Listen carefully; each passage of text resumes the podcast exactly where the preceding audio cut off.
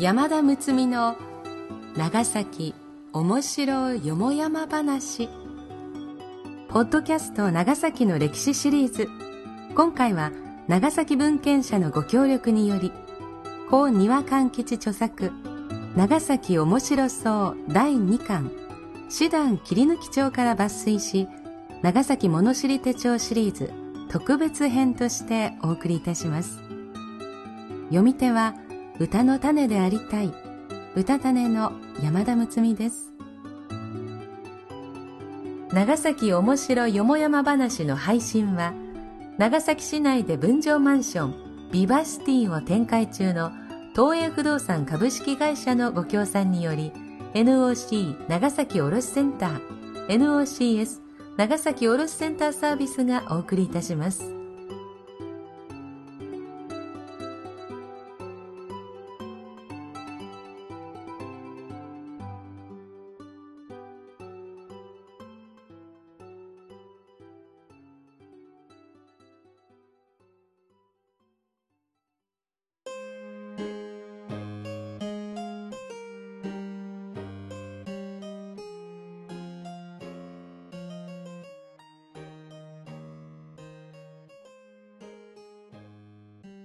第8話、覗きからくり、天国と地獄、バテレンの魔法あれこれ。キリシタン・バテレンの幻術とか妖術とか一口に言っても、いわゆる手先や指先の記述と、科学的原理を応用した簡単な仕掛けと、大体この2種類をうまく使い分けていたのではないかと思う。島原の乱で4万4人の一騎軍が信仰的に損数した総大将増田四郎時貞はしばしばこの妖術を使ってみせたらしい。四郎が天を仰いで目術すると一羽の鳩が飛んできて四郎の手に止まる。その鳩は一個の卵を産み、その卵を割ると中から天守デウスの画像と経典が出てくる。その後鳩は神の名であるジサー、ジサーと三度読んで飛び去れり。これを見てその場の男女204人ことごとくシュートとなると古書に書いてある。四郎は少年時代、長崎の当人の家にデッチ奉公をしていたらしいが、その時記述を当人から学び取ったに違いないと不調を合わせる説もある。こういう手品や記述の他に、今だったら小学生も騙されないようなマジックミラーや幻灯、望遠鏡応用のものもあったに違いない。科学知識の極度に低かった昔の日本人を相手にキリスト教を布教しようとする西欧の宣教師やその援助者たちがインチキめいたそういう手段を方便として使ったかどうかは私にはわからない。少なくとも今のキリスト教信奉の人たちは全面否定をされるであろうし、筆者としても一応はそう信じたいけれども、旧幕時代の文献の中には、そこらを面白おかしく書き記したものがないわけではない。もっともそれらは皆、近況時代に書かれているので、キリスト教は邪教、宣教師は悪い奴らと頭から決めつけて、初めから悪意を込めて書いてあるので、割り引いて読む必要はあるが。もしもこれらが全くの創作だとすれば、その着想が大変面白いので、二つほどここに紹介してみたい。信長の時代というと、今からざっと450年ほど昔になる。京都南蛮寺は信長が援助して建てられたものであるが、ここの薬草にヒアムという宣教師がいた。彼は最初に有力者を回収させることが布教には最も効果的であると考えて、大阪淀の中村首里なる者の家に乗り込み、浄土宗の熱心な帰依者であったその家の老母に天主の教えをいろいろ説いて聞かせた。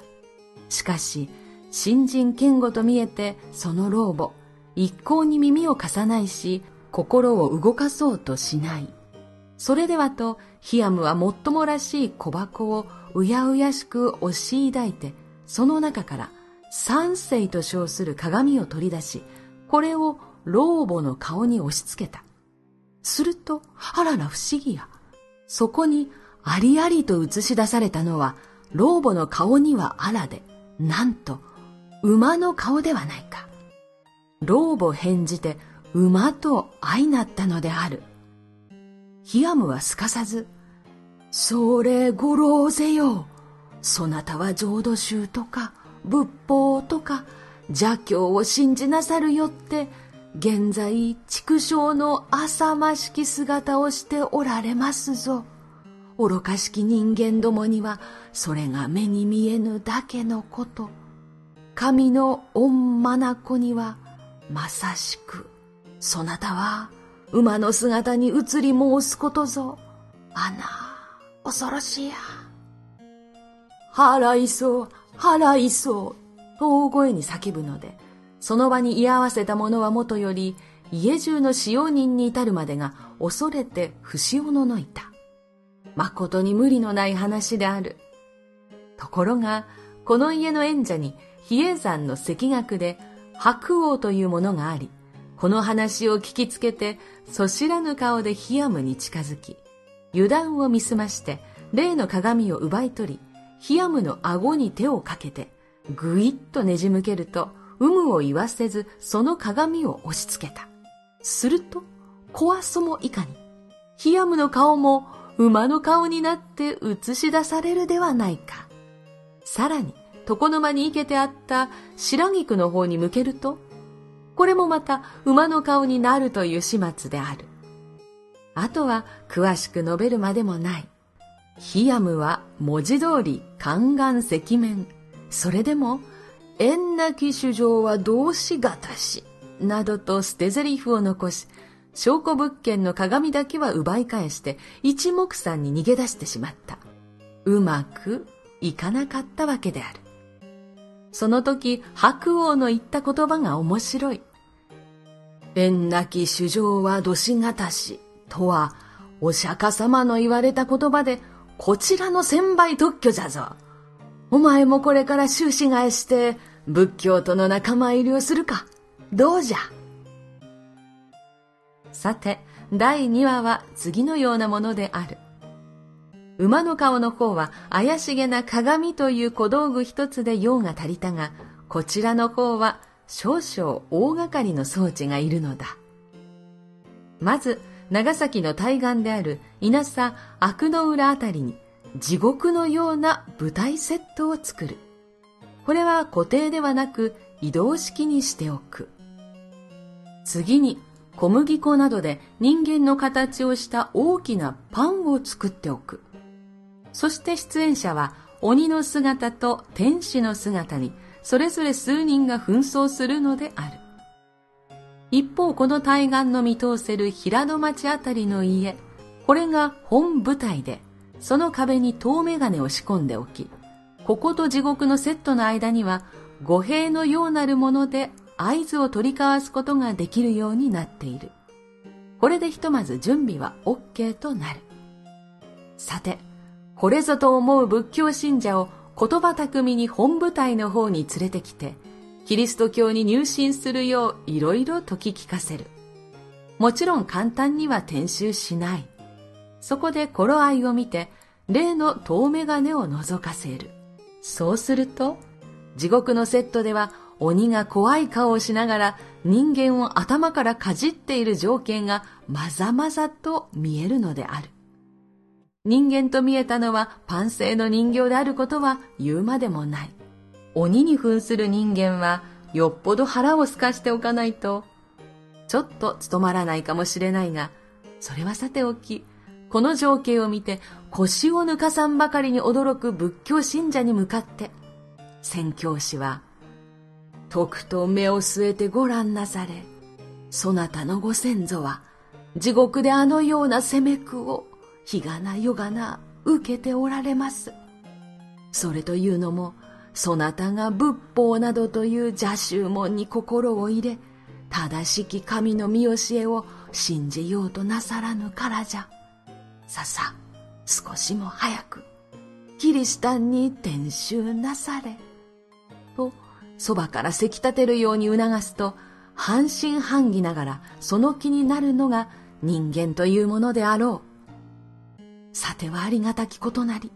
しからばキリシタン宗になるべし、とその仏教信者が帰依すると、宣教師は、ああ、それはよろしゅうござった。それにしてもご先祖様も救われましたぞ。さあ、あれをご覧なされ。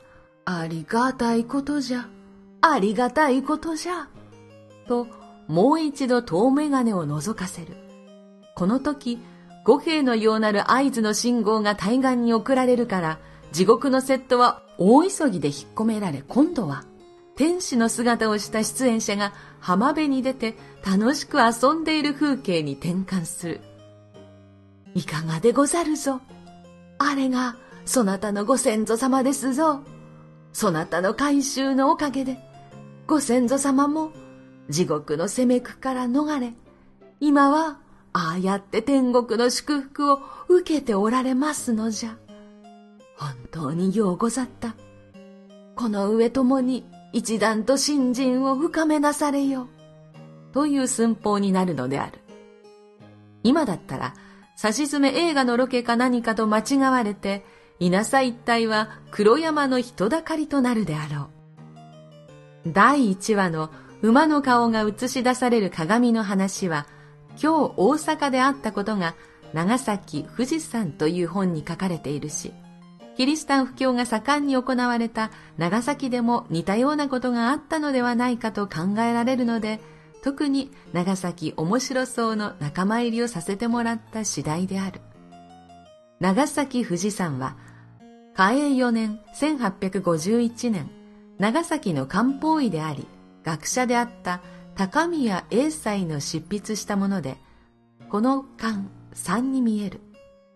そして鏡の一件は、機内に響き渡ったが、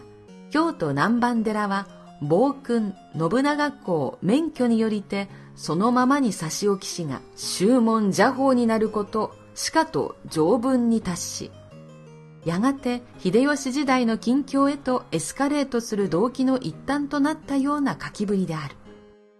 ちなみに中村首里というのは信長に仕え、大阪淀の城の総称を仰せつけられとあるから永前局長の役であったと思われるが、これを宗門に引き入れると数百の大工職がことごとくキリシタンになるであろう。という目算で、まずは中村首里の攻略にかかるのがヒアムの作戦であったようである。さて、第2話の方は、これは正真正銘長崎が舞台で、長崎演技略、長崎略記に記載されている。大方はかようなるあつらえことのみにて、諸人をたぶらかし、その上に貨物を与えし、とぞ聞こえし、と、布教手段のインチキを説明しているが、遠眼鏡などの類、日本人は初めてこの説見しことなり、とぞ、とも書いてある。はじめに述べたように、こういう手段による布教が実際になされたかどうか、話半分なのか、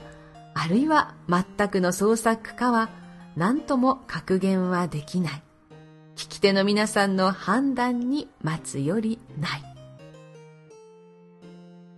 幽霊の正体見たり、ということで、種も仕掛けもあったようですね。いかがでしたか？本文中にもありましたように、真偽は不明のお話ですから、あしからず。次回は長崎の七不思議の一つと言われる大鳩の鉄砲玉のお話。今も大鳩夢タウン夢サイトの入り口あたりにありますね。どんなお話となりますか？次回をお楽しみに。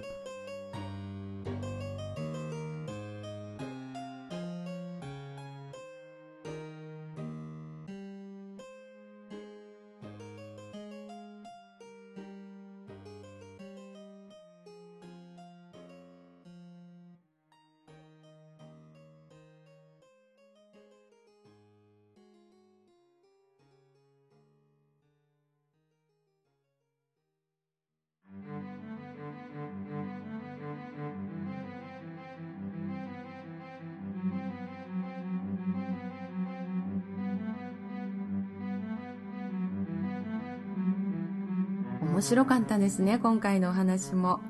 なんか人って使命を帯びたら、嘘なんかもうどうでもよくなるっていうところがあるんですかね。お見事っていう。またそれをこう面白おかしく書き立てる人もいたという。この辺も今も同じようなことがあっているなぁと感じながら読ませていただきました。面白かったです。この配信は東映不動産株式会社のご協賛でお送りしました。東映不動産株式会社は長崎市内を中心に70棟以上の分譲マンションビバシティマンションを展開しています。地域に根ざした地元の企業として安心、安全、快適な住まいを提供しています。東映商事株式会社、株式会社ビバホームの各グループ会社との連携により、マンションの購入、管理、リフォーム、売却まで住宅に関することすべてのサービスを提供しています。詳しくは Web で、長崎ビバシティでご検索ください。このポッドキャストは、長崎卸センター、長崎卸センターサービスがお届けしております。本文中、差別または差別的とみなされかねない表現がある可能性もありますが、著作者には、もとよりその意図がないことはもちろん、長い期間出版され続けている書物であることなどから、朗読用のテキストとして多少の言い回しの変更、言い換え、省略を行いつつも、原作の遮奪な香りを残すべく、ほぼ原作に沿って朗読いたします。あらかじめご承知おきください。また、このポッドキャストに対するご意見ご指摘は、nocs.e064.com まで電子メールでお送りいただければ、その内容のご紹介を当社ホームページで行い、今後の配信の参考とさせていただきます。では、次回までしばらくの間、さようなら。歌の種でありたい歌種の山田睦美でした。